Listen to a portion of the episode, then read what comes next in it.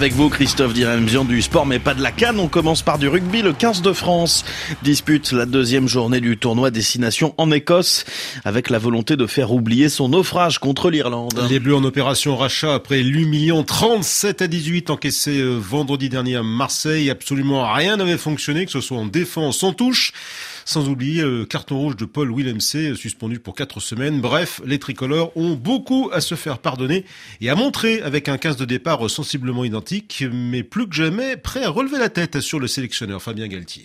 Nous sommes des compétiteurs et nous, nous nous préparons pour gagner tous les matchs que nous préparons. Ce match, nous sommes préparés pour le gagner. Nous avons chuté, nous avons perdu, nous avons été battus. Dans le vestiaire à chaud, c'était pas le temps de l'analyse, c'était le temps de la solidarité. Vous savez, dans ces moments-là, on s'appuie sur les valeurs du rugby, de notre sport. C'est la solidarité, c'est le courage, c'est l'engagement. Dans les grands moments, mais aussi dans les moments difficiles. Il faut que les joueurs sentent notre confiance et nous, nous sentons aussi leur confiance. Ce travail, il est collectif. Il est tourné vers une seule chose, c'est faire gagner l'équipe de France et faire regagner l'équipe de France. Fabien Galtier avant Écosse-France à Murrayfield, coup d'envoi 14h15 temps universel. De son côté, l'Angleterre reçoit le Pays de Galles à 16h45. TU. Du football et pas de vainqueur entre Marseille et Metz en ouverture de la 21e journée de Ligue 1. Un partout score final réduit à 10 pendant plus d'une heure. L'OM a quand même dominé des Messins euh, très timides sans pour autant décrocher sa première victoire en championnat en 2024.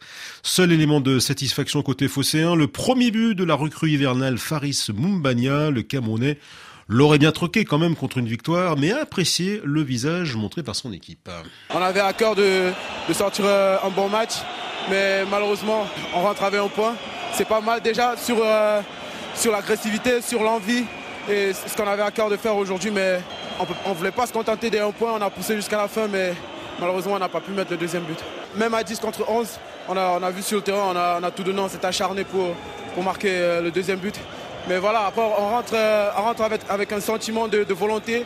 On veut encore plus donner et on espère que sur les prochains matchs, on, va, doit garder cette, euh, cette envie-là. Et après, le reste, ça vient. Faris Mumbania sur Prime Video. Au classement, Marseille est provisoirement septième avant la suite du programme. De nouveaux matchs aujourd'hui. Lens Strasbourg, 16h temps universel. Et Paris Saint-Germain Lille à 20h TU. En Espagne, c'est le choc inattendu de la saison de Liga. Oui, le leader, le Real Madrid, reçoit son dauphin, l'équipe surprise. Gérone, deux points seulement séparent les deux équipes euh, au classement. Une affiche que certains imaginent déjà décisive pour le titre de champion, mais pas l'entraîneur de Gérone, Michel Sanchez, parce que la course, estime-t-il, sera encore longue et bien difficile. Gagner au Bernabeu et être leader serait un événement monumental. Mais même là, ce ne serait qu'un match de plus. Il resterait encore un long chemin. Pour gagner la Liga, je pense qu'il faut 85, 90 points. Et on en a 56. Il en manque beaucoup. Le Real et le Barça peuvent le faire. L'Atlético l'a fait dans le passé. Pour nous, ça voudrait dire faire tomber tellement de records. Donc je ne crois pas qu'on puisse imaginer ça. Si on est encore dans le match pour le titre à la dernière journée, alors oui, je dirais, si on gagne, on est champion. En attendant, je dis qu'on regarde match après match et qu'on se bat pour l'Europe.